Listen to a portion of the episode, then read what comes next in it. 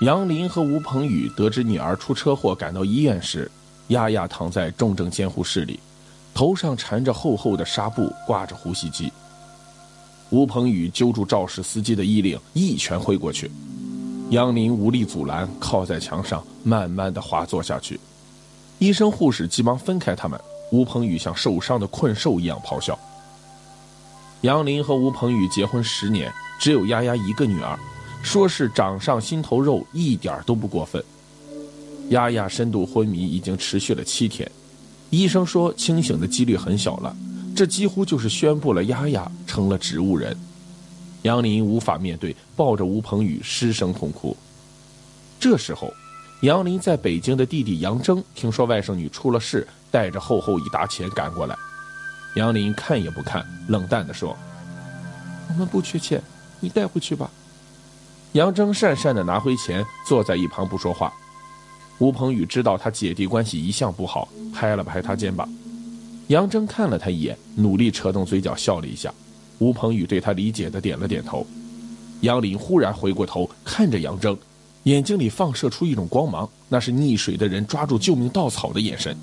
他激动得语无伦次：“我我急糊涂了，我我有法子救丫丫，还有最后一个法子救。”说完就跑出了医院。上了一辆出租车，吴鹏宇搞不清楚怎么了。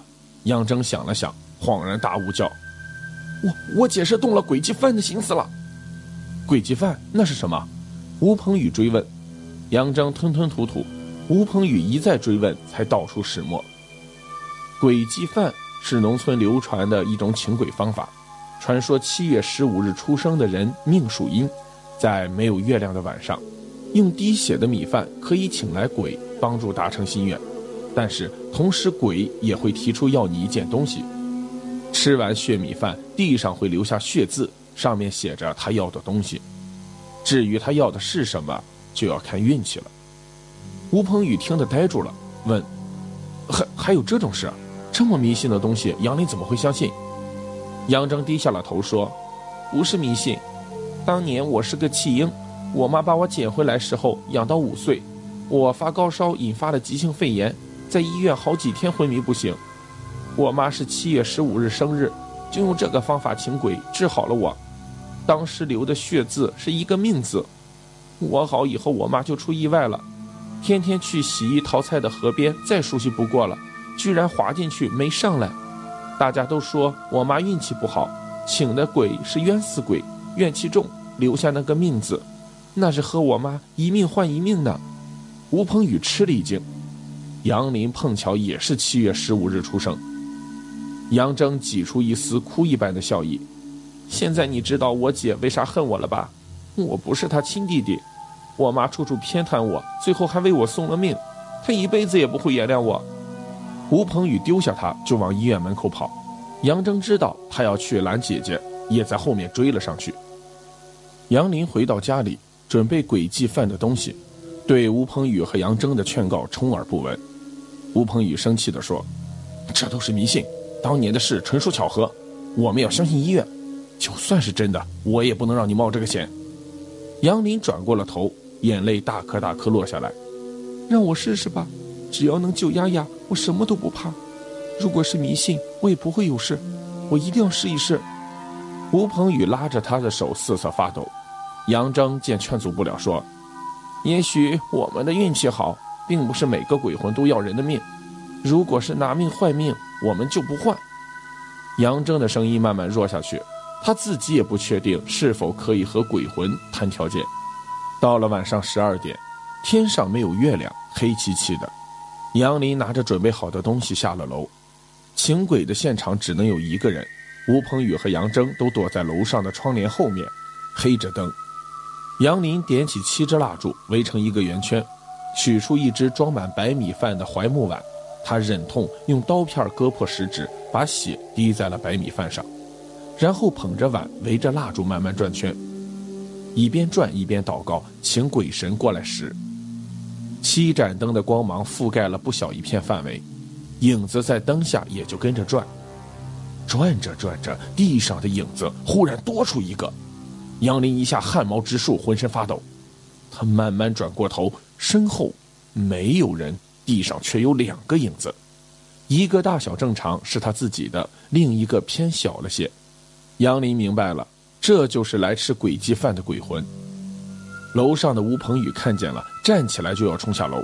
杨征死命拉住他说：“你现在去就坏了规矩，会发生什么事情谁也说不准。”吴鹏宇攥着拳头，看着杨林把血米饭一点一点拨到地上，嘴里念念有词。杨林拨完米饭，捧着空碗继续围着蜡烛转圈杨林看到自己走，两个影子跟着，这种感觉实在诡异，吓得不敢去看地上。不知转了多久，杨林偷偷往地上一看，只有他自己一个影子了。杨林看了一眼灯光围绕的圆圈中，果然有几个血字，当下丢下槐木碗，飞奔上楼。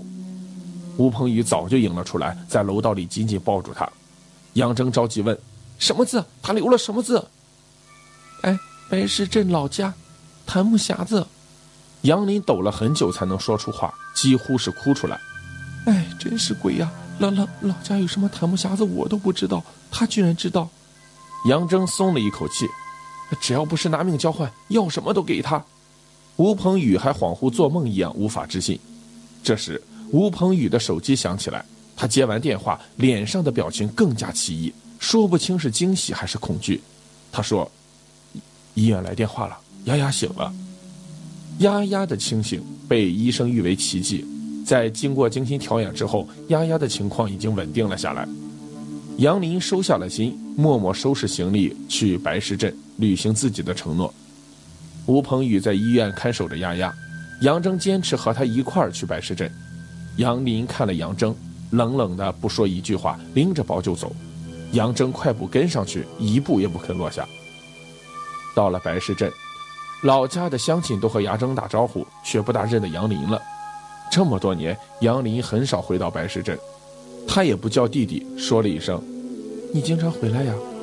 杨征憨憨的笑笑：“一年回来几次，清明什么的，回来给咱妈上坟烧纸。”杨林不说话了，心里有些隐隐的酸涩。杨林和杨征一起动手，找了半天也没有找到什么檀木匣子。杨林满头大汗，坐在那里休息，忽然想起小时候有一次，他钻到柜子里玩，看到一层层缠住的大纸盒。当时他已经拆开一半了，妈妈回来撞见，训斥了他一顿。那时杨征已经捡回来了，妈妈对他偏袒呵护。如果是杨征拆了，估计妈妈就不会发这么大火了。杨林忽然站起，翻箱倒柜的找那个纸盒，终于在柜子的最底层找到了。杨林三两下拆了，里面是一个破旧的檀木盒子。杨铮惊奇地凑过来看，家里真有这么个东西啊！怎么咱妈从来没说过？杨林不回答，慢慢打开檀木盒子，里面有一张照片，是襁褓中的婴儿，还有一张发黄的纸。仔细一看，杨林呆在了那里。上面笔迹潦草歪曲，大意是：这个女孩生于七月十五日，家里女孩多养不了，请好心人收养等等。杨征看了，吃惊的张大嘴。姐，原来你也是。